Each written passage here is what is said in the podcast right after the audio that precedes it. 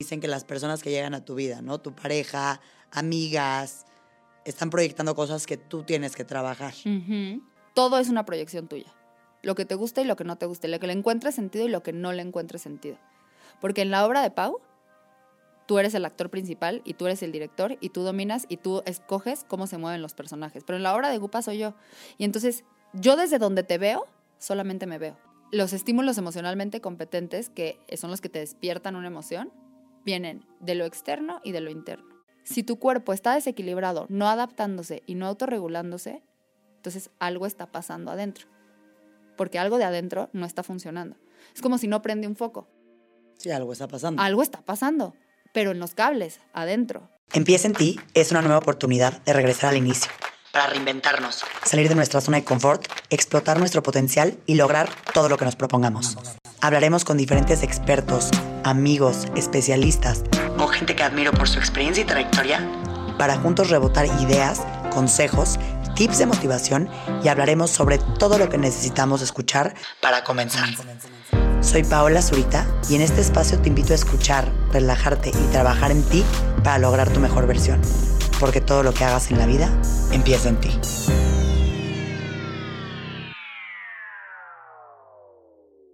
Hola a todos, bienvenidos a Empieza en ti. Estamos en un nuevo episodio de esta quinta temporada.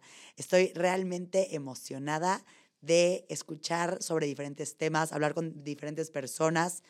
Justo le estaba platicando a nuestra invitada del día de hoy que lo que más disfruto de Empieza en ti es que puedo conocer a diferentes personas, diferentes perspectivas, diferentes herramientas que nos ayudan a todo este tema de crecimiento y desarrollo personal, por lo cual me emociona nutrir mi mente, nutrir su mente, nutrir absolutamente todo con estos temas.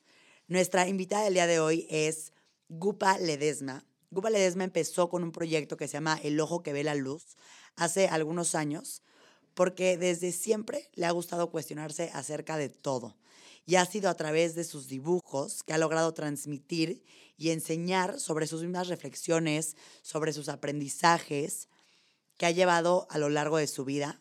Ha estado en la búsqueda constante de saber quiénes somos, qué hacemos, por qué sentimos, cómo vivir en mayor conciencia. Le ha tocado vivir en Bali, en India y en diferentes lugares en donde está en esta búsqueda constante de pues las respuestas que a veces queremos tener todos. Además de compartir sus ilustraciones, que chequenlas en su Instagram, al final se los vamos a dar. También da talleres y sesiones de terapia basados en inteligencia emocional. Y para Gupa, las herramientas y el conocimiento que comparte son parte de un despertar de conciencia. Bienvenida, Gupa. Gracias por estar en Empieza en ti. Bienvenida. No, gracias a ti. Todo lo que dices es verdad. Muchas Estoy, gracias. estoy muy feliz de, de tenerte por acá. Justo como se los estaba diciendo ahorita a ustedes, me, yo cuando me mandaron tu perfil aquí para arrancar en Empieza en ti, lo que me atrapó fueron tus ilustraciones, porque fue lo que hizo que dijera, wow, qué increíble manera de comunicar de repente temas tan complejos Ujú. como los que son estos, o bueno, que no son complejos, pero de primer instante pueden parecerlo. Sí, y además son temas que si los digo, yo a veces me siento un poco agresiva. Y si los dibujo, es como, pues no es, no es, no es tan malo, ¿sabes? O sea, como que si te, si te sonó, pues es tuyo, si no te sonó, pues no es tuyo. Tengo un dibujo que a mí me encanta, que es un monito que se está pisando la cabeza Ajá. y está gritando, es que me pisan. Y como hay una voz que dice, ¿te pisan? ¿Sabes? Como nadie te pisa más que tú. Entonces, si tú se lo dices a alguien, puede que empiece, no, no, no, no me piso yo, me pisa no sé quién porque me hizo tal y no es mi culpa que, que mi mamá haya sido así o no es mi culpa que en la escuela me hayan hecho esto. Pero si lo dibujo, es como, ahí te lo dejo. No, y ¿Sabes? aparte siento que dibujado cada quien puede agarrar su propia interpretación. Y es su responsabilidad, o sea, Sí. a mí lo que me da muchísima, o sea, como que de, en, en general, de talleres y de los dibujos, es que paso sin cargar nada. ¿sabes? O sea, eh, esa es tu responsabilidad. O sea, tú entendiste lo que era para ti y yo te dije lo que para mí significaba y también suéltalo o agárralo como tú quieras. Oye, ¿y cómo empezaste con estas ilustraciones? ¿Cómo dijiste, tú de repente dibujabas y solita volteabas a ver que estabas expresando algo? ¿O más bien dibujabas queriendo expresar algo? No, Pau, siento que la gente que nos esté escuchando y que no haya visto mis ilustraciones ha de pensar que soy saco asco, así que dibuja súper bien y no. O sea, es como en primera dimensión. Más bien lo que me pasó fue que yo quería hacer eh, un Instagram para compartir frases y para compartir como pensamientos que tienen que ver con despierta. Y este y entonces una prima mía que es diseñadora me hizo como una plantilla así como, los lunes vas a subir azul, los martes vas a subir verde. Y yo la verdad es que el pie del que cogeo soy bastante como desorganizada. Bueno, desorganizada me refiero a, eh, me cuesta trabajo así como seguir el, el calendario. Y yo tenía, en ese momento tenía una cafetería y tenía una tablet con la que cobraba, que ni siquiera, en ese momento ni siquiera un iPad era no sé qué tablet, y tenía un, un lapicito. Y entonces me puse a dibujar y yo, ay, así sí puedo. O sea, porque hago el dibujo y lo subo. Entonces, no lo pienso, no lo analizo. O sea, los dibujos que ven arriba no es le quité y le puse, ni le corregí la nariz, fue lo que salió, es, ¿sabes? Entonces, este, para mí fue más fácil. O sea, realmente empezó por comodidad. Ok, pero bueno, de ahí se logró transmitir algo increíble. Sí. Y Gupa, ahorita dijiste la palabra, tú querías transmitir el despierta, ¿no? ¿Qué, qué, ¿Qué te refieres con eso de despierta? ¿Qué es para ti? Despierta. Despertar. Despertar para mí es darte cuenta. Y darte cuenta de... Yo creo que hay muy poca gente despierta. O sea, yo creo que hay muy poca gente que se da cuenta del potencial que tenemos como seres humanos y como esta es nuestra única vida. Agárrala. O sea, como que creo que creo que si no te cuestionas y vives en automático, no eres una mejor persona y no trasciendes. Y un despertar para mí un despertar de conciencia es, ¿por qué no le, o sea, como poke, así, a cosas que no te has atrevido? Como, ¿qué tal si quieres otro trabajo? ¿Qué tal si quieres otro destino? ¿Qué tal si quieres vivir en otro país? ¿Qué tal si quieres tener más dinero? ¿Qué tal si quieres... Pensar eh, diferente a lo que te enseñaron. Ajá, ajá. Como ser alguien que no te dijeron que eras, sino ser alguien que quieres ser. ¿Sabes? Entonces, para mí despertar es, respira y date cuenta del potencial que tienes tú solamente por existir y esta es tu única vida, ¿qué vas a hacer con ella? Entonces, para mí despierta era como eso. Y como entiende de dónde viene todo. A ver, Igupa, me encantaría que, aunque ya arrancamos este episodio, que nos vayamos un poquito a la parte de qué es la inteligencia emocional. Porque creo que todos estos temas que tú tocas, que se tocan en Empieza en ti, de pronto si a lo mejor no los practicas o nunca los has escuchado o no eres parte de, puedes un poco alejarte o, no, o no querer participar porque no le entiendes. Sí, claro. Creo que la inteligencia emocional es justamente contención, como, porque como hay teoría y hay razón, entonces si te niegas a sentir, que yo creo que le pasa a mucha gente, o sea, si nos negamos a sentir, ahí va el raciocinio, o sea, ahí van las teorías y la inteligencia emocional te lo explica como de la manita. Y la definición de inteligencia emocional es el espacio que hay entre el estímulo que recibes, que Antonio Damasio, un, teórico de esto, le dice estímulo emocionalmente competente, o sea, algo que, te jala una emoción, recibes un estímulo y el espacio entre ese estímulo y la respuesta que das. La respuesta que das puede ser diferente, o sea, puede ser o una respuesta o una reacción. Una reacción es cuando no lo pienso, o sea, te pego y me pegas, ¿sabes? Y una respuesta es me pegas pienso y digo, ¿qué quiero hacer? Puede que igual te pegue, pero ya lo decidí. Entonces, la inteligencia emocional tiene que ver con la palabra elección. Solamente que hablábamos del despertar y te decía que tiene que ver con el despertar porque en el, en el despertar es darte cuenta que puedes elegir. Y no siempre la gente sabe que puede elegir. Entonces, si tú sabes que puedes elegir, entonces eliges una respuesta y entonces eres inteligente emocional, bravo. No tienes, porque a mí me pasaba, sobre todo al principio, y creo que tiene que ver con el nivel de vibración, pasaba que la gente cuando yo le preguntaba, ¿saben qué es inteligencia emocional? Me contestaban, es controlar tus emociones. Y justo no. O sea, justamente no, no existe la palabra control, el control es una ilusión. No puedes controlar tus emociones porque tus emociones son procesos neurofisiológicos, o sea, pasan a nivel cuerpo. Solamente que tardan, o sea, en lo que pasan en tu cuerpo, tardan menos de un segundo. Entonces, no es cierto que llevas 20 años enojado con esa persona. No es cierto que llevas 15 años triste por una situación. Más bien, alimentas el pensamiento que despierta la emoción para que sientas esa, o sea, para que sientas esa emoción. a revivir esto. Ajá, entonces está padrísimo porque es, te regresa la responsabilidad. Es como, Güey, no es cierto, no llevas 20 años enojado, más bien llevas 20 años contando el mismo cuento que te hace sentir enojado. Las emociones eh, duran menos de un segundo, pero además son súper, o sea, es tricky lo de la inteligencia emocional porque yo pienso que, pero esta soy yo y mi cosecha, yo pienso que más bien si aprendemos a dominar el pensamiento, todos somos inteligentes emocionales. Porque realmente las emociones vienen de dos caminos, de lo externo y de lo interno. Entonces, igual no está pasando nada afuera, pero si yo estoy, no, no manches, me hizo una cara y entonces llegué y me, y me, y me barrió. Y entonces ya no quiere que esté aquí y desde hace dos años siento que ya no me quiere. y ya te creaste toda una historia. Ajá, y te sientes con esa historia que te creaste. Entonces, si tú sabes dominar el pensamiento, que no tiene que ver con el control, sino dominar, o sea, como verlo, observarlo y soltarlo, de que es la finalidad de la meditación, pero bueno, o sea, si puedes, si tienes, no, la gente no tiene que necesariamente meditar para poder no aprenderse, aprenderse con H de sus pensamientos. Y si no te aprendes de tu pensamiento, dices, ay, me ve feo, creo, bueno, me va a servir algo de tomar y la voy a pasar bien. Y entonces sueltas ese estado emocional, que es, el estado emocional son emociones que te cuentas repetidamente.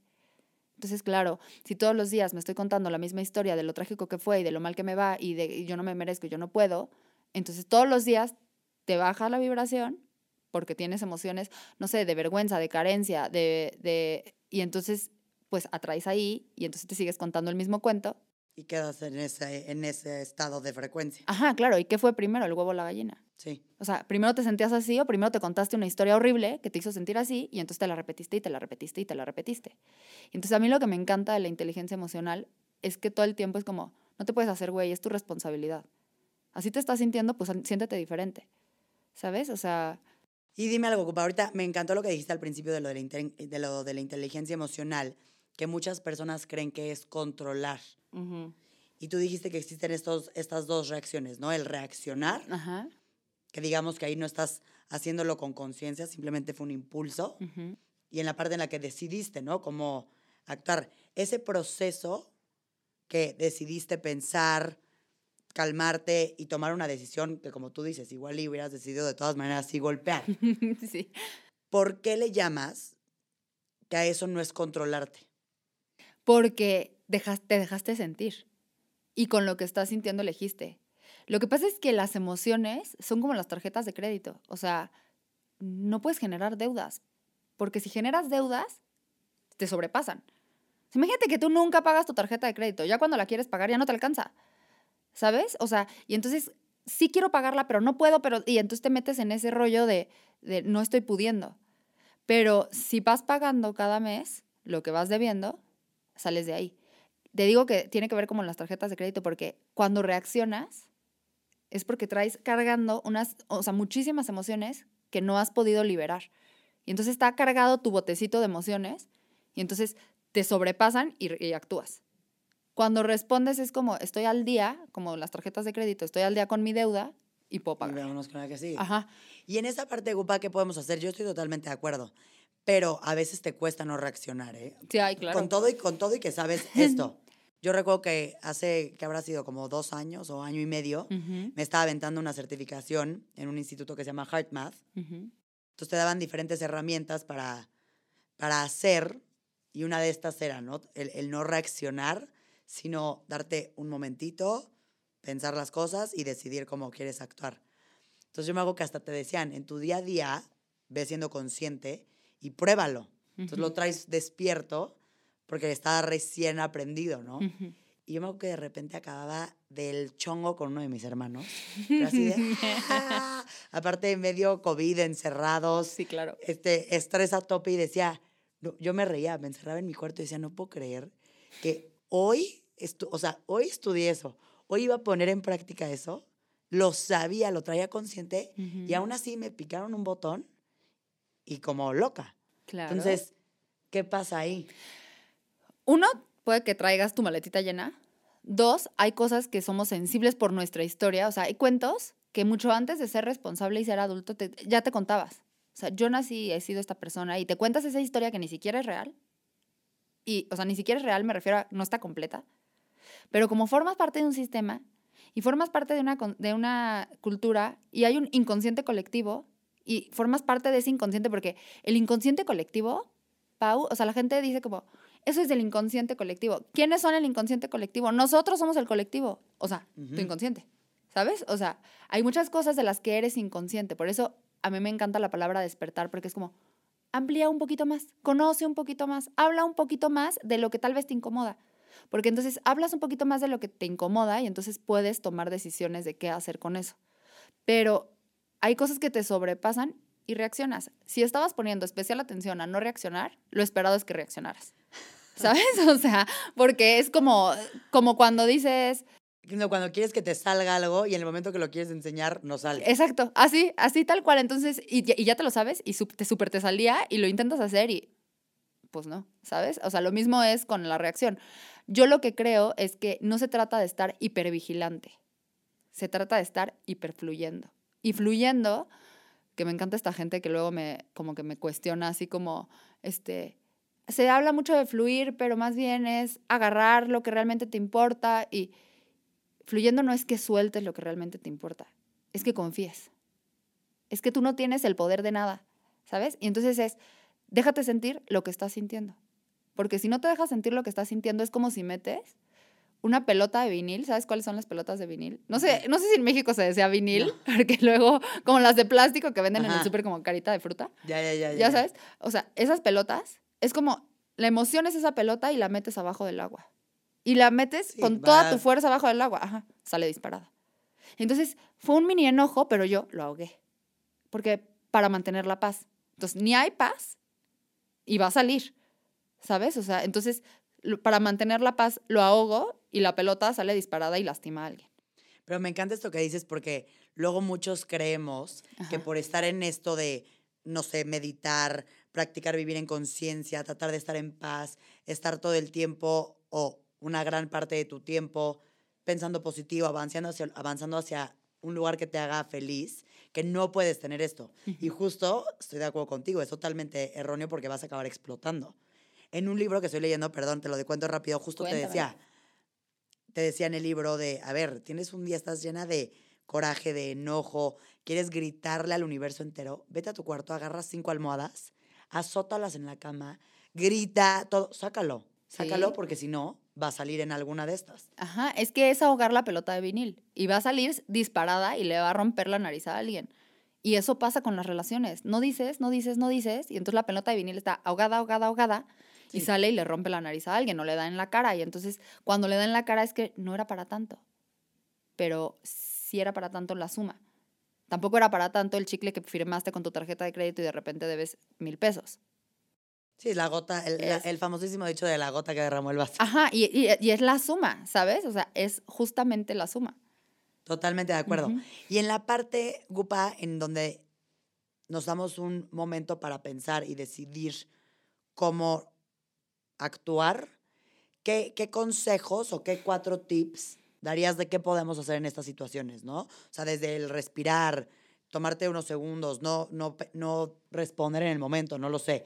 ¿Qué cuatro cosas dirías tú que podemos hacer para empezar a actuar de una manera que luego no digamos por qué hice eso, por qué le contesté así? Yo creo, a ver, claro, respirar importantísimo respirar importantísimo. O sea, darte el tiempo de inhala y exhala. Porque si te fijas, respirar, que es algo que hacemos automáticamente, no nos toma nada de atención. Entonces, lleva tu atención, o sea, hazlo conscientemente para que sepas en dónde estás y te regreses al momento presente. Eso como primera, para regresarte al momento presente, para no traer deudas del pasado, porque todos venimos con nuestra mochilita de las deudas y entonces se la queremos cobrar a quien no nos la debe. Entonces, respirar. Eh, otra cosa que, bueno, ya muy clavada, pero súper ve a terapia. O sea, 100%, 100%, sí. 100 ir a terapia. Escribir. O sea, si quieres ser, si quieres estar al día con tus deudas, escribe diario. Medita diario. Ve a terapia y respira. O sea, y en el momento del enojo, o sea, si me estás preguntando qué harías en el momento del enojo, o sea, qué harías cuando le quieres regresar el golpe, eh, respirar y soltar y darte cuenta, o sea, regresar al presente, del momento en el que estás. Porque seguramente no le quieres pegar por lo que acaba de pasar ahorita, le quieres pegar porque es el mismo, la misma persona que te hace eso siempre. Pero es que siempre no existe. Y ayer ya fue. Es ahorita. O sea, ¿ahorita le quieres pegar? ¿Ahorita por lo que dijo le quieres pegar? Sí, o ya es tu... Ajá. Y siento que como dices tú, si es el acumulado, entonces ahí ya es tu bronca. ¿Qué haces acumulando? Claro, claro que es tu bronca, es que todo es tu bronca. O sea, maestro, ¿cómo debo tratar al otro? El otro no existe. O sea, el otro no existe. Todo es una proyección de tu relación interna. O sea, de tu relación interior, de tu mundo interior. A ver, esta parte, Gupa, qué bueno que tocaste ese tema del tema de... Qué bueno que tocaste el tema de la proyección. Porque muchas veces te dicen que las personas que llegan a tu vida, ¿no? Tu pareja, amigas, están proyectando cosas que tú tienes que trabajar. ¿Cómo podemos? Porque de pronto creo que hay cosas que sí puedes decir, sí, esto me está chocando porque es algo que tengo que yo revisar en mí, pero hay cosas que igual y no, no piensas que es así. Te digo que a mí me encanta dibujar porque luego soy muy así, pero todo lo que te involucra te pertenece. O sea, todo es una proyección tuya. Lo que te gusta y lo que no te gusta, lo que le encuentres sentido y lo que no le encuentres sentido. Porque en la obra de Pau, tú eres el actor principal y tú eres el director y tú dominas y tú escoges cómo se mueven los personajes. Pero en la obra de Gupa soy yo. Y entonces yo desde donde te veo, solamente me veo. O sea, el otro, imagínate que vamos en el mundo cargando un espejo. Y entonces cuando yo te saludo, me saludo. Y cuando yo hablo contigo, hablo conmigo. Todo el tiempo. Y hay gente que dices, no, esa persona es súper diferente a mí. O no tanto. Y vete para que, para que, para que puedas reconocerlo, o sea, para que puedas reconocer en qué somos iguales, vete a la raíz. Vete a lo que te hace sentir. Eh, es que me cae gordísima esta persona. ¿Pero por qué? ¿Qué te hace sentir? Me hace sentir eh, no valorada. ¿Y tú a quién no valoras? Y entonces, o sea, sé que es un tema súper clavado, sé que no a todo el mundo le gusta hacer un trabajo tan profundo. Yo lo único que te puedo decir es que entre más trabajo profundo hagas, más entiendes. Y entre más entiendes, o desde donde yo más entiendo, más compasiva soy conmigo. O sea, es verdad que la historia que me cuento, yo me la inventé pero me la inventé inconscientemente. Es una historia que no me gusta y que puedo cambiar, pero es como actuar por default, o sea, es como, hay, hay, esa gente me, me, me, no sé, déjame pensar qué tipo de persona me cae mal. Este, déjame, déjame te digo, no, pero piensa en una persona y esa persona que te cae mal, obviamente tiene algo de ti. Y si no algo de ti, algo que tú viviste y algo que te dolió algo que interpretaste y que te dolió.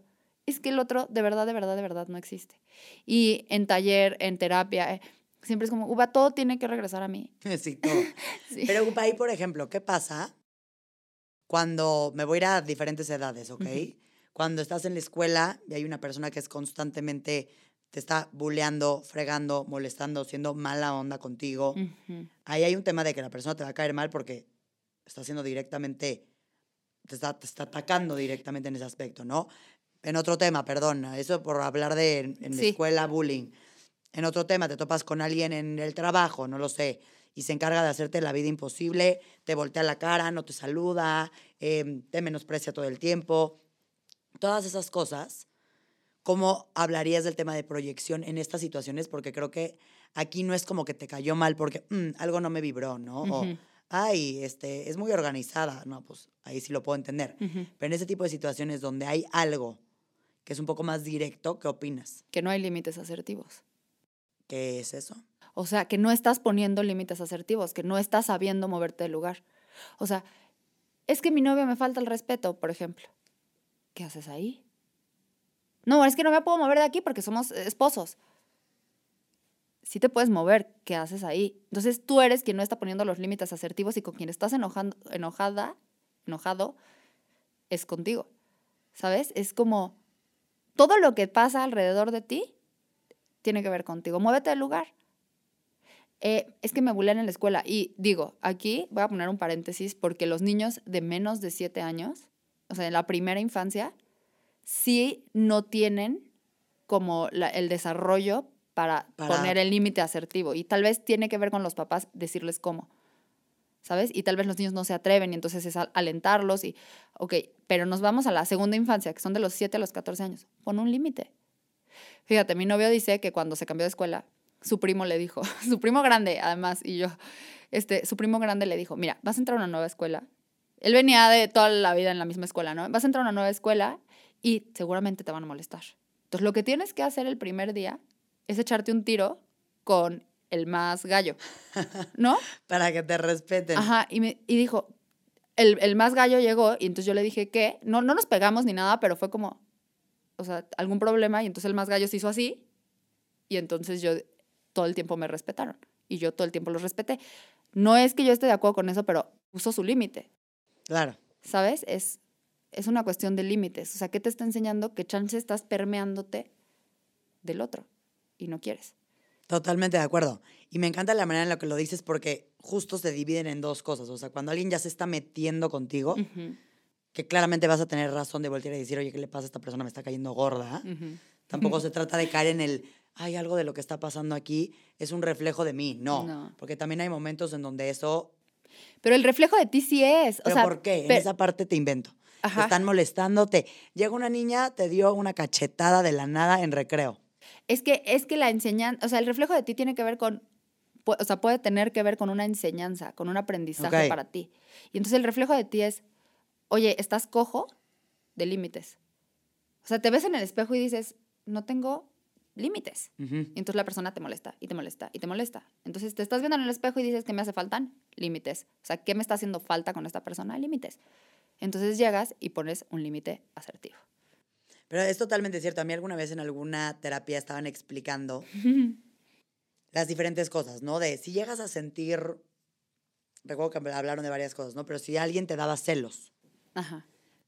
decía, a ver, pregunta, pregúntate qué es lo que te está dando celos, qué tiene qué, qué hace qué, qué es de tal manera, porque es algo que tú puedes transformarlo a positivo y decir, esto que tiene esta persona me está causando este sentimiento, entonces es- te da, te ilumina hacia dónde a veces quieres ir.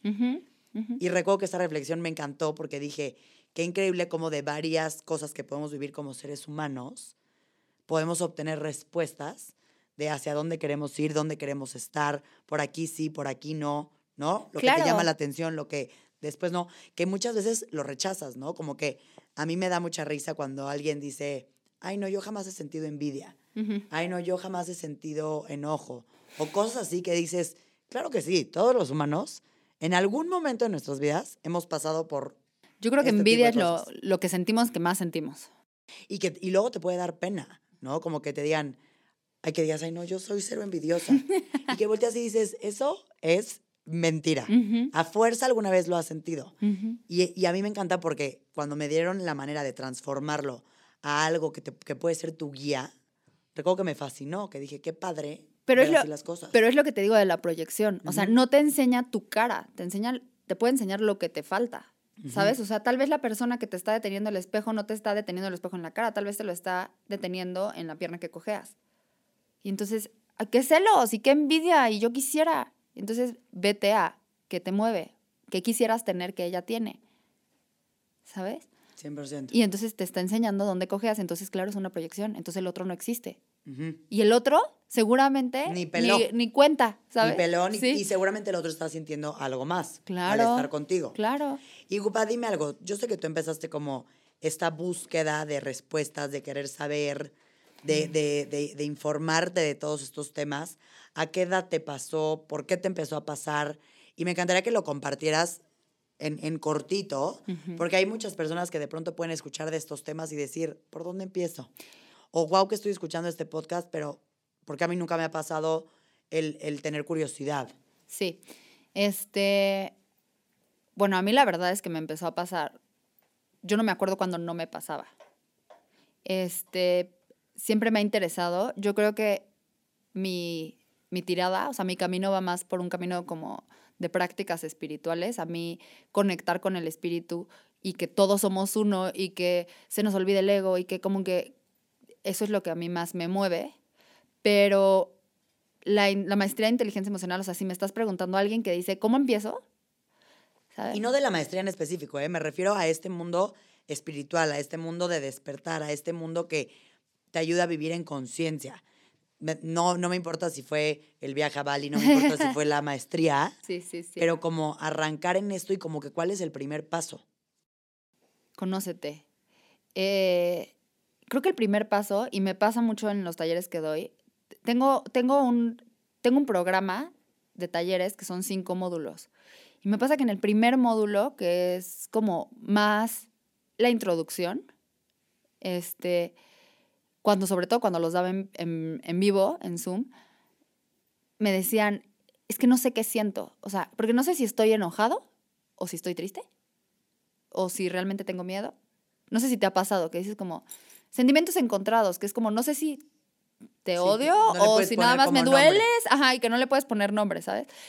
Creo que creo que nos hemos convertido en máquinas de lo que vemos. Y, no- y se nos ha olvidado lo que sentimos, lo que no existe.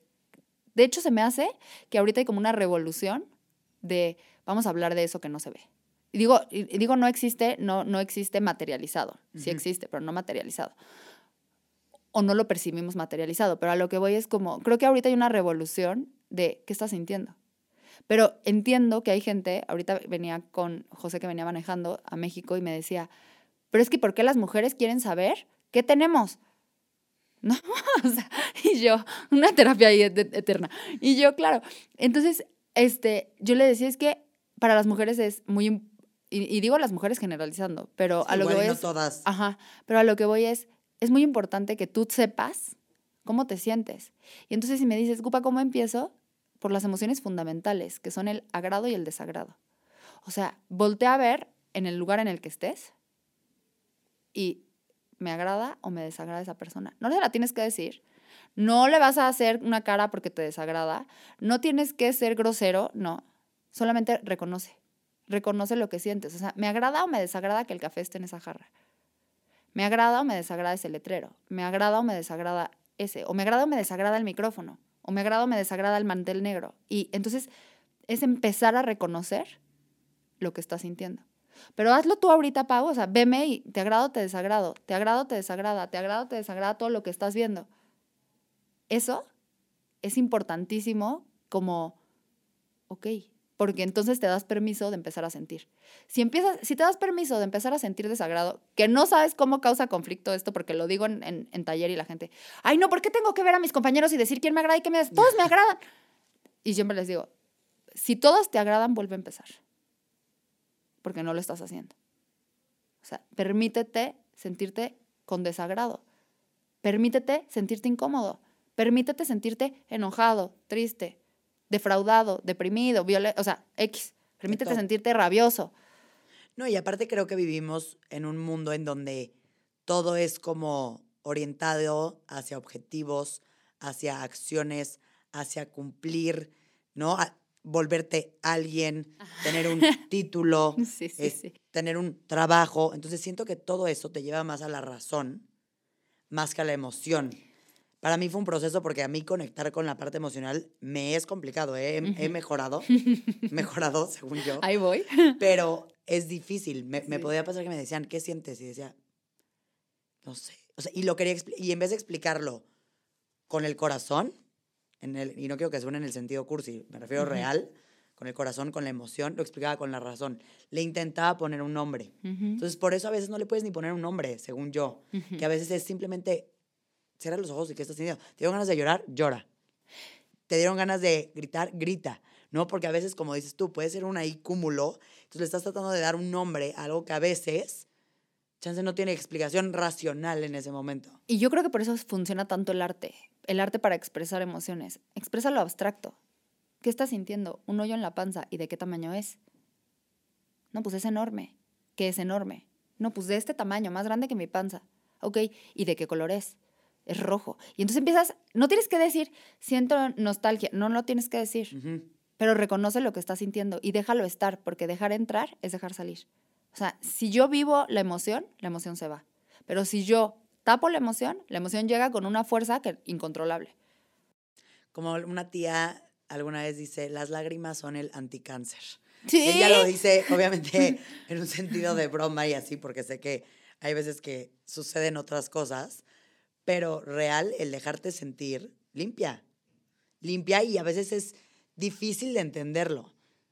Y fíjate lo A, importante. a mi novio, perdón, le pasa igual que de repente le chocaba llorar, pero que no se dejaba, o sea, era de que si estoy llorando soy débil, si estoy llorando estoy mal, si estoy llorando me da pena que me vean, pero que dices, qué cañón, porque todo eso viene desde un lado que te dijeron, no llores, tienes que ser fuerte, aguántate, tú tienes que estar bien para, ¿no? Entonces, ¿cómo sin querer lo que tú dices, empezarte a cuestionar de lo que escuchaste, viste y demás, qué sí te funciona hoy en día? Porque entonces de repente ya somos una persona creada por lo de nuestro alrededor. Y las computadoras ya existen y hacen todo perfecto. No seas una computadora, siente, si tienes ese poder de sentir, siente, porque creemos que lo importante es las, lo que hacemos y no lo que somos. Eh, o sea, y digo, las computadoras ya existen como diciendo, si no sentimos, ¿qué nos hace diferentes? O sea, y, y pienso yo que, bueno, no pienso yo, tengo de hecho, eh, o sea, esta semana en, en, mi podcast del Ojo que ve la luz sale un episodio con mi maestro de Enneagrama que me encanta, que habla del engaño fundamental, que es el pleito. Más bien, el engaño fundamental es que crees que vales por lo que haces, no por lo que eres. Y entonces, claro, un título, un trabajo. Y ese es un engaño fundamental. Entonces la gente dice, no valgo porque no trabajo. No valgo porque no tengo un título. ¿Quién te engañó así? Tú vales porque eres y no eres un título y no eres un trabajo y no eres un diagnóstico de cáncer y no eres un diagnóstico de nada y deja que las cosas que sean están siendo. Creo que es importantísimo también para empezar este camino dejar de polarizar. O sea, no hay positivo y negativo, no hay bueno ni malo, no es positivo que estés enojado, digo, no es negativo que estés enojado, ni positivo, ni tampoco es negativo ni positivo que estés triste, ni tampoco es positivo, es, es. Deja que las y cosas habrá sean. cosas que te hagan sentir de cierta manera y otras de otra y decidirás qué te late más. Ajá, y la incomodidad muchas veces es la gasolina, si no es que siempre. Entonces, ¿la incomodidad es negativa o es positiva? ¿Sabes? O sea, deja de calificar las cosas así como máquina, como esto entra acá, esto entra acá, porque no es así. Permite que las cosas sean lo que están siendo. sean. Y Gupa, dices mucho sobre fluir, ya lo medio, ya lo medio tocaste, al principio del, al principio del episodio, pero me encantó que dijiste, fluir no es soltar, fluir no es dejar de actuar y tomar las riendas de hacer las cosas. ¿Qué es para ti fluir? Permitir. Permitir qué? Que las cosas sucedan, permitirte sentir. ¿Hacia dónde te irías con el, con el decir, aprende a fluir? Permite que las cosas sean lo que ya son, ¿sabes? O sea, deja que emerja la energía que hay en las cosas que están sucediendo. O sea, ¿qué quiere decir? Fluir es, si yo estoy sintiendo enojo contigo, para mí fluir es, permite que esa energía fluya, salga y decirte, no me gustó. No tengo que pegarte, no tengo que ser violento, no tengo que meterlo a mi maleta y traerlo para siempre cargando y entonces, o como la pelota de vinil que decía y de repente que salga y lastime. Fluir es decir cómo me estoy sintiendo. Y cuando te digo permitir es, ya es, las cosas ya son. Ya, ya estoy enojada contigo. Ahora deja que exista. ¿Y cómo lo aplicarías a circunstancias de vida? No, no me refiero con una persona en específico, me refiero con tu escuela, con tu trabajo, con un sueño que llevas ya un rato queriendo cumplir y no se te da. Con mi, un sueño que estoy queriendo cumplir y no se me da. Y me siento frustrada. Permítete sentirte frustrada. Y sentirte frustrada probablemente es la antesala de que las cosas te funcionen pero no, no, lo, no lo escondas, ¿sabes? Y no, y no te forces a hacer cosas que no tienen energía. O sea, todo lo que haces, que lo sostenga la energía atrás. O sea, que sea congruente con la frecuencia vibratoria que, en la que estás. Si estoy enojada, no puedo estar enojada y así. Porque ni estoy así, ni estoy enojada. ¿Sabes? Entonces estás como en el entremedio. O sea, la puerta no se abre ni se cierra. Entonces es, para mí fluir es, si estoy enojada, me meto al baño y digo, ¡Oh! Estoy súper enojada. Y respiro y regreso. Y estoy aquí. Eso me encanta que lo hayas dicho porque luego sucede que decimos, ¿no? Permítete sentir y demás. Y se me fue ahorita el nombre de la persona que lo dice, un, un, uno que da conferencias en Estados Unidos, ahorita me acuerdo del nombre, pero dice, siente, déjate sentir cinco minutos, ¿eh? por ponerle un tiempo, él lo hace en un estilo de, como de filosofía, siente cinco minutos y regresa. Porque si te quedas en un estado prolongado de tu enojo, en un estado prolongado de tu tristeza, que es un poco lo que estabas hablando al principio, ahí ya es otra cosa. Y entonces ahí yo te diría, cuando te quedas en un estado prolongado, no lo estás sosteniendo la energía, o sea, no hay congruencia porque la emoción duró un segundo. Y piensa, ¿te estás haciendo responsable? Y, piensa, probablemente te estás quedando en esa emoción o en ese estado emocional para manipular. ¿Sabes? O sea, no, es que yo estoy muy triste. Muy triste. ¿A quién quieres manipular? ¿De qué no te estás sintiendo capaz que necesitas que el otro haga por ti? O sea, como no pierdas fuerza por querer que el otro haga algo por ti, mejor agarra tu vida. Es que, sí, no sé, no sé si fui clara, pero No, a lo sí, que voy sí, es sí, que en un, un estado emocional prolongado, Ya no existe esa energía que en su momento fue. no. Y háblame, Gupa, ahorita que dijiste, la emoción duró segundos. Háblame de las emociones. ¿Qué son las emociones? Si les tuvieras que dar una descripción. Químicos en el cuerpo, procesos neurofisiológicos, químicos en el cuerpo que alteran tu, tu, tu ritmo cardíaco y que alteran tu sudoración. que provienen de un pensamiento, que provienen de Que provienen- un factor, de dónde salen. Los estímulos emocionalmente competentes, que son los que te despiertan una emoción, vienen de lo externo y de lo interno. De lo, de lo real y de lo de imaginario. O sea, todo lo que existe, cuando choca contigo, eh, que esa es tu conciencia según, según este Jacobo Greenberg, todo lo que existe cuando choca contigo, con tu percepción, y tú le das nombre, entonces despierta en ti algo que puede ser una emoción, ¿no? Y, por ejemplo, si tú tienes un... Híjole, y parezco disco rayado porque esto lo he dicho mil veces y seguramente si te escuchan los de mi taller van a decir, ok, pero si tú tienes un perro French Pool y sales a la calle y hay un French Pool atropellado, probablemente tú sientas mm, una emoción, una tristeza mucho más profunda de la que siento yo que nunca he tenido un French Pool. Tal vez lo veo atropellado y digo, ah, a mí ni me gustan los perros. Ujú. Y tú, ¡ah! eso, ese segundo, sí es cierto que viste un, un French Pool atropellado. Duró un segundo. O sea, él, pero entonces empiezas, ay no, como Firulais, mi perro, que yo amaba tanto, y Firulais se murió. Y entonces estás triste y llevas todo el día triste porque viste un perro atropellado, pero lo que hizo ese perro atropellado fue desencadenar los pensamientos que te llevan a sentir constantemente esa emoción. Pero la emoción duró menos de un segundo. Un segundo. Y hablando de las emociones, Gupa, yo sé que tú tienes esclerosis múltiple. Ujú. Es una enfermedad autoinmune. Yo tengo psoriasis, que también es una enfermedad autoinmune. Y yo creo, esta es una opinión personal, Paola, que las enfermedades autoinmunes provienen mucho de lo emocional, Claro. ¿no? O, o que están reflejando algo en ese momento. En mi caso, por ejemplo, la psoriasis me brota.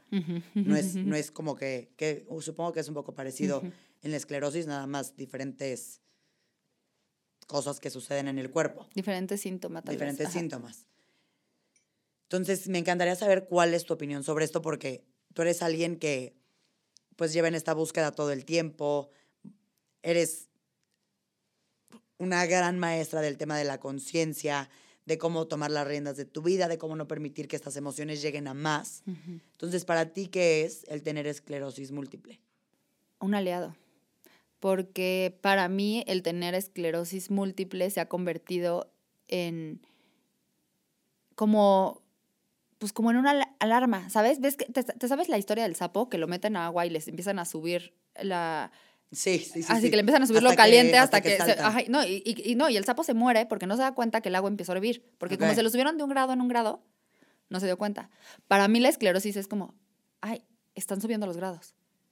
¿Sabes? Ah, no, para, para, para, para, para, para. Entonces, para mí es un aliado. Para mí es la manera en la que mi cuerpo me habla, es el idioma de mi cuerpo. Los doctores le dicen esclerosis, pero la neta no sabemos ni qué es, ¿sabes? Sí. Y este, y sí creo, no sé si las enfermedades, sí, sí creo que las enfermedades, y yo le quitaría autoinmunes, yo creo que las enfermedades son Y una... me refiero en general porque te invento. Les digo, las, yo me voy un poco a las autoinmunes porque igual y si te dio gripa, que es una enfermedad, saliste en la lluvia, te empapaste los pies, estaba congelando, te dormiste con el pelo mojado, o sea, existen factores que te pudieron haber provocado eso, tenías las defensas bajas, se unieron muchas cosas, ¿no? Entonces, yo para mí cuando lo veo como de un lado que podría no tener explicación, aunque sí la tiene, es Sí. mi manera como de dividir Sí, en mi razonamiento. y creo que está siendo muy compasiva con dividirlo, pero yo no lo dividiría. Yo creo que ni la gripa, ¿sabes? O sea, ni el COVID. ¿Por qué a unos les da COVID y a otros no en la misma fiesta? Porque unos tienen las, las defensas bajas y unos las tienen al, a- así al tiro. Pues por el trabajo emocional, por la liberación, por, porque no están debiendo cuentas en su tarjeta de crédito, ¿sabes? O sea, cuando tú estás al 100, al tiro, realmente difícilmente algo te pasa. Pero ahí, por ejemplo, Ajá. tú estás al 100 en un momento de tu vida y tienes esclerosis múltiple, independientemente de los brotes, y te lo digo porque a mí también me pasa que utilizo la psoriasis como un regulador, ¿eh? Sí. De que empiezo a ver que me salen manchitas, ta, ta, ta, ta, ta, y digo, ¿qué te está pasando? Cálmate. Ajá. Y regresa, pero tengo. Es que yo no Entonces, pienso... de pronto digo como, y, y, como, y, y sé perfecto, ¿eh? yo también me choca decirle psoriasis, lo digo para un tema que se explique, pero es algo que sucede en mi cuerpo que me permite saber cosas, lo mismo para ti. Pero a lo que voy es, es a lo que te pasa a ti y a lo mejor a esta otra persona no. ¿Por qué? Porque así, ese es el idioma de mi cuerpo. Hay gente que habla francés y hay gente que habla inglés. Y no es mejor el francés o el inglés. Hay gente que le da psoriasis para, para la 3D entender qué te pasa. Y hay gente que le da esclerosis múltiple. Y hay gente que le da, eh, se le cae el pelo. ¿Sabes? O sea, pues son di- i- diferentes idiomas del cuerpo, porque son diferentes cuerpos. Y porque a mí tal vez se me cayó el pelo y no entendí. Y tal vez fue esclerosis y dije, este sí lo hablo. ¿Sabes? O sea, esto sí lo entiendo. ¿qué me está pasando? Eh, yo no pienso que yo tengo esclerosis múltiple. Yo siempre, y, y creo que esto es- tiene que ver con lo que les decía de reconocer el agrado y el desagrado, también otro primer paso, pero pasote, es utilizar bien el lenguaje. Yo tengo un diagnóstico de esclerosis múltiple, pero yo no tengo esclerosis múltiple todo el tiempo. O sea, yo soy una persona hiper sana, puedo hacer lo que se me dé la gana, puedo viajar, me puedo desvelar, puedo, si quiero fumar y tomar, puedo, o sea, mi mundo está abierto. Nada más que de repente se convierte en, oye, y ese oye, si no lo escucho, es, hoy te di un brote. ¿sabes? Pero realmente yo creo que yo no tengo nada diferente a ti. ¿Sabes? Ahorita todo me funciona, todo me sirve, todo puedo hacer. Claro, cuando llega la esclerosis y toca la puerta, me muero de miedo y regreso a un estado mental que no me gusta nada, pero que, que existe y que tal vez lo estuve metiendo abajo del agua, que es el Pelota de miedo. Ajá, con, con mi pelota, sí. Este, tal vez, eh, y, y- y- y brota, y entonces me descompensa, que es el miedo que me da, el enojo, la injusticia, el por qué, y el aléjense todos, na- a nadie le conviene porque soy radioactiva. Y regreso a pensar, eso es manipulación. O sea, me dio miedo un segundo, no vivo en miedo. O sea, ahorita mientras tú y yo estamos hablando, no estoy pensando, en 12 años, cuando mis piernas no funcionan, no me pasa, ¿sabes? Pero si, ento- si entonces me quedo callada y empiezo, en 12 años, cuando mis piernas no funcionan, entonces regresa y el miedo y qué tristeza y probablemente me hubieras encontrado aquí llorando. Pero ¿quién lo decidió? Yo. Entonces por eso te digo que parar el tren de pensamientos es súper importante. Y te digo, no creo que sea autoinmune contra enfermedad porque realmente todas las... Nuestro cuerpo tiene la capacidad de autorregularse y de adaptarse a lo que hay afuera. Si tu cuerpo está desequilibrado, no adaptándose y no autorregulándose, entonces algo está pasando adentro. Porque algo de adentro no está funcionando. Es como si no prende un foco. Sí, algo está pasando. Algo está pasando, pero en los cables, adentro. Oye, me encantó esto que dijiste, Gupa, de hay que frenar ese tren de pensamientos, porque pasa. O sea, yo creo que a todo mundo le pasa. De verdad, a todos los que nos escuchan en Empieza en Ti, estoy segura que les ha pasado alguna vez en su vida. ¿Cómo frenas? ¿Cómo podemos frenar esos trenes de pensamientos? Exhalando más que inhalando. O sea, para mí, eh, el tren de pensamiento es como si hicieras. Y Entonces de repente ya no puedes respirar y de repente te estás muriendo. Sí, porque ya estás sin poder caminar, ya estás Ah, pensando que eres un fracasado. Sí. Ajá. Entonces, te estás llenando, o sea, el tren de pensamiento yo así me lo imagino, ¿no? Te llenas, te llenas, te llenas, te llenas, te saturas. Exhala, o sea, ¿sabes? Y yo hago un chorro como exhalaciones que luego me siento como como de la tercera edad porque Bufando. es como sí, sí, porque es como pero necesito, o sea, bye, ¿sabes? Sí. Porque no, es que qué miedo porque o sea, Sí. deshazte, adiós, bye. Y los pensamientos son burbujas. Nada más que una burbuja, si no conoces una burbuja, es más, un niño que no ha tocado una burbuja puede pensar que la Sí, que burbuja es real. Ajá, que la burbuja es una pelota de vidrio o de cristal o lo que sea ahí volando. Tócala, se deshace y se va. O sea, tú la dominas, tú la... No existe, o sea, no, no, no está llena de nada, está vacía. No existe y a la vez, si les das poder, existe. son lo más poderoso que hay. Por eso te puedes ir para el otro lado. Claro, Pau, pero estás de acuerdo que en realidad nada existe. Pero Sí. si le das poder, es lo más importante que hay. O sea, No, y a lo que me refiero con esto es yéndonos un poco a la parte que, bueno, ya lo hablaremos en otro episodio porque tú y yo nos podremos seguir horas eternas en esto, pero en la parte de cómo lo, lo que vas pensando lo puedes crear. ¿Me explico? Entonces, es ese poder tan fuerte de decir, ¿de verdad le vas a dar poder a ese que ya te llevó a que eres un fracasado? ¿O a ese en donde ya no puedes caminar? ¿O a ese en donde yo estoy llena de ronchas? ¿O a ese en donde estás en paz, todo está avanzando, todo va bien? Que a mí me parece impresionante, literal, que suena loco, pero tú lo vas creando hasta te- en algún libro que leí igual dice, tu futuro es lo que tú vas creando en tu presente. claro. Y, y empezó ayer, ¿eh? O sea, tu futuro empezó ayer. Con lo que empezaste a pensar ayer, con lo que empezaste a sentir ayer, con lo que te dormiste pensando. ¿Sabes? Entonces, si te dormiste pensando que qué agobio, que me va mal, que... Y yo siempre digo, ¿te comparas para perder? Porque difícilmente alguien se compara para ganar. Todo el mundo se compara para regresar a ese estado emocional de ¡qué fracaso! ¿Por qué te quieres sentir así? ¿Por qué te quieres sentir así? Y entonces piensa, ¿por qué me quiero sentir fracasada? Porque cuando me siento fracasada pertenezco a mi familia, porque cuando me siento fracasada pertenezco a mis amigas, porque me siento fracasada pertenezco a ¿a dónde quieres pertenecer? Porque también hay otro, ni- hay, hay otro nivel en donde puedes pertenecer. O sea, justamente ayer le decía a, a una paciente, hay dos trenes, el del miedo y el del amor. Tú puedes pertenecer al del miedo, pero voltea a ver quién está ahí. Si quieres seguir. Ajá. ¿Quieres estar ahí? O muévete al del amor y haz las cosas por amor y haz las cosas en libertad. Y haz las cosas liberando. ¿Qué es el libertad y liberando? Dime qué sientes.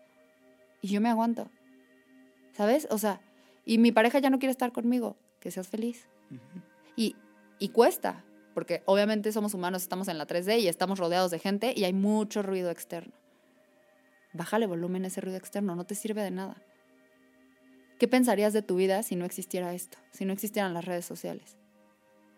¿Qué pensarías de tu vida si vivieras en un ranchito hace 30 años, 40 años? ¿Que qué miserable? ¿O que todo bien? Probablemente que todo bien. Nada más que hoy estamos retados constantemente porque yo puedo ver tu vida. Ujú. Y, ay, no, Pau, no, Pau tiene ese collar Pau padrísimo. está de viaje, pa-. Gupa está en Sí. el mejor lugar del mundo en Bali. Ajá. Y se ve que se la está pasando guau.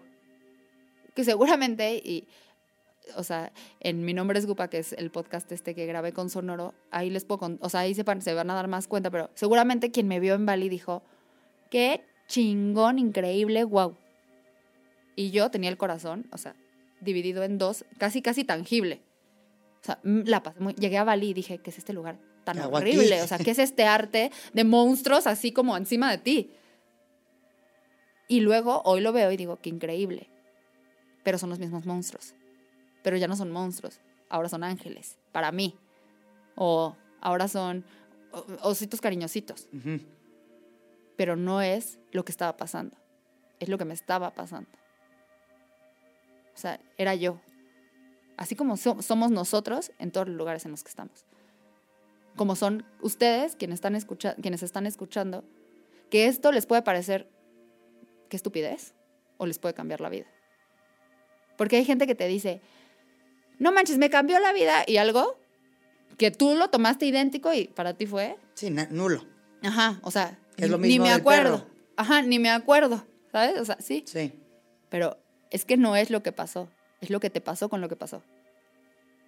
Totalmente de acuerdo, me encanta y me gusta que haya terminado así este episodio como dando a entender cómo nosotros somos los responsables de todo lo que sucede. Y al final dejar de echar culpas, al final dejar de sufrir o victimizarnos por circunstancias, cuando nosotros somos el máximo poder de esa vida que estamos decidiendo tener en este momento. Y por último, Gupa, sé que tu mantra es el ojo que ve la luz. De hecho, así es tu Instagram, ¿no?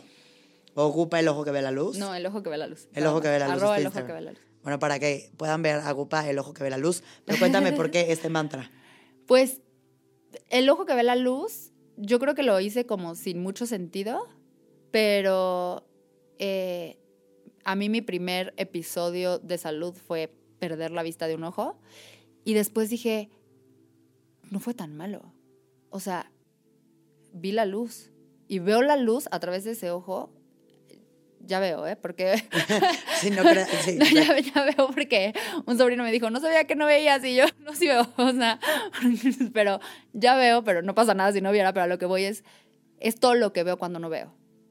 Y ver la luz es ver el completo, es ver la oscuridad con la luz que las, o sea, la luz se sostiene de la oscuridad. Para mí, ver la oscuridad casi es más importante que ver la luz. Pero veo la luz gracias a que existe la oscuridad. Entonces, es un juego ahí como de como de palabras, el ojo que ve la luz yo creo que No, me es encanta.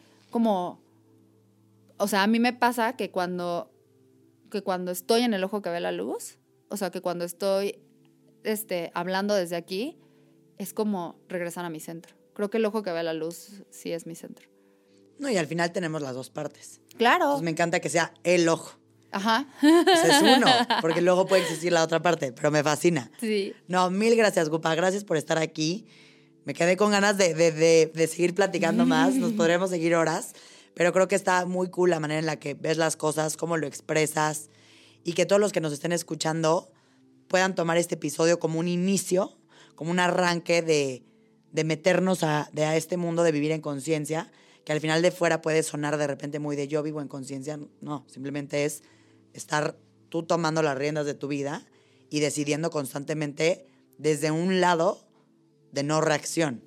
Yo creo que importante lo que dices de, de- de afuera de yo vivo en conciencia.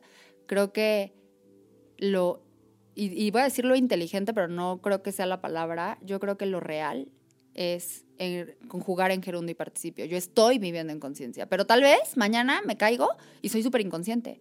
Y tal vez ahorita salgo de aquí y veo un perro atropellado, igual que mi perro, y entonces me rompo y todo el día, y ya no estoy siendo inteligente emocionalmente, ya no estoy en conciencia, porque estamos siendo, es que no somos, estamos siendo. Y, Va cambiando. ajá, va cambiando y permitirte ese movimiento. Totalmente de acuerdo. Muchas gracias, Gupa. Gracias por estar en Empieza en ti. Gracias a todos por escucharnos. Ya saben que pueden seguir a Gupa en El Ojo que ve la luz. Y sus dibujos, la verdad, aunque, aunque Gupa dice que no están bonitos, claro que están muy bonitos. A mí me encantan. Y, como le dije, son como dibujos fáciles de digerir. Sí, sí, eso sí son. Y de expresar todo lo que acabamos de platicar por medio de una imagen, que creo que a veces es mucho más poderoso que las palabras. Gracias a todos y gracias, Gupa. Gracias, Pau.